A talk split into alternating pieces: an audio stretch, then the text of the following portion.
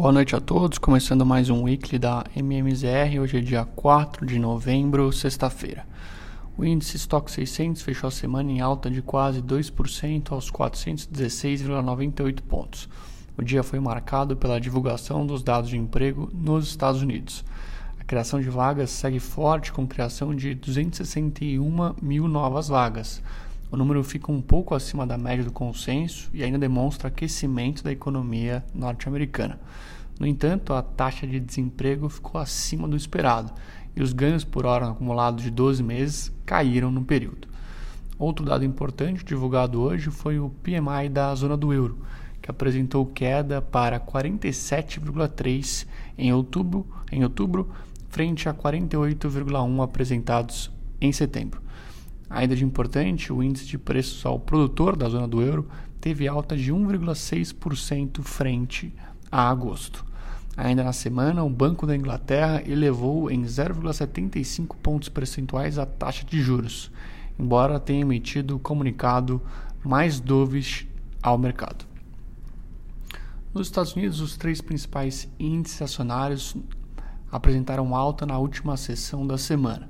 No entanto, no acumulado semanal, os três anotaram perdas, com queda de 3,35% do S&P e perda de 5,65% do Nasdaq.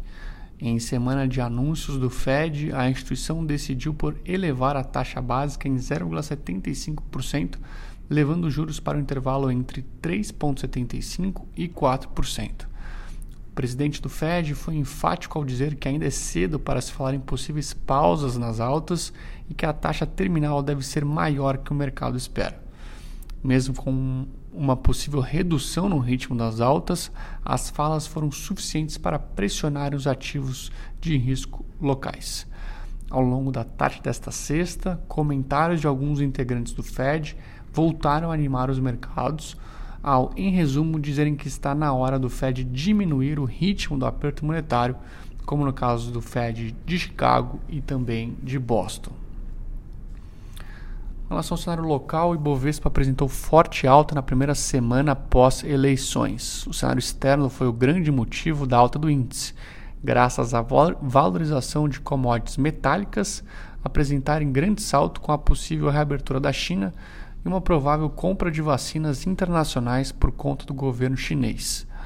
O movimento de valorização só não foi maior graças à queda brusca dos papéis de Petrobras, mesmo com a alta recente do petróleo. O risco de ingerência política na companhia afetou diretamente os papéis. Hoje foi apresentado um TCU, representação para que a empresa suspenda o pagamento de dividendos na ordem de mais de 40 bilhões de reais. Ainda assim, o resultado semanal acumulado do Ibovespa foi bastante positivo, com valorização de 3,16%. Com relação aos juros, mesmo com as incertezas eleitorais, os juros futuros aprofundaram as quedas ao longo do dia e fecharam em baixa no acumulado semanal. Resta agora estar atento na composição da nova equipe econômica, o detalhamento do orçamento e como será a nova composição do teto de gastos. Mercado já se pergunta qual será o tamanho do pacote de medidas que será implementado. No encerramento da sessão de hoje, o DI 24 caía para 12,97%, janeiro 25 cedia para 11,70%, janeiro 26 para 11,49% e janeiro 27 recuava para 11,45%. Com relação ao câmbio, a moeda brasileira apresentou forte valorização contra o dólar no acumulado semanal.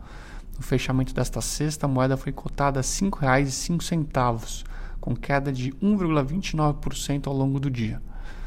A sexta foi marcada pela valorização de moedas exportadoras com a possível flexibilização da política de Covid-0 na China e com a divulgação dos dados do mercado de trabalho norte-americano.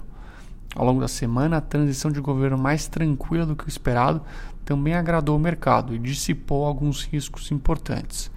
Com Geraldo Alckmin como principal nome na equipe de transição, o mercado entende que o vice deve ter algum papel importante dentro do governo, além de ter adotado tom mais pacificador nos últimos dias. Por fim, o IFIX, principal índice de fundos imobiliários do Brasil, apresentou leve queda e fechou a semana com baixa de 0,02%. Bom, por hoje é isso. Tenham todos uma excelente noite, um bom final de semana e até a semana que vem.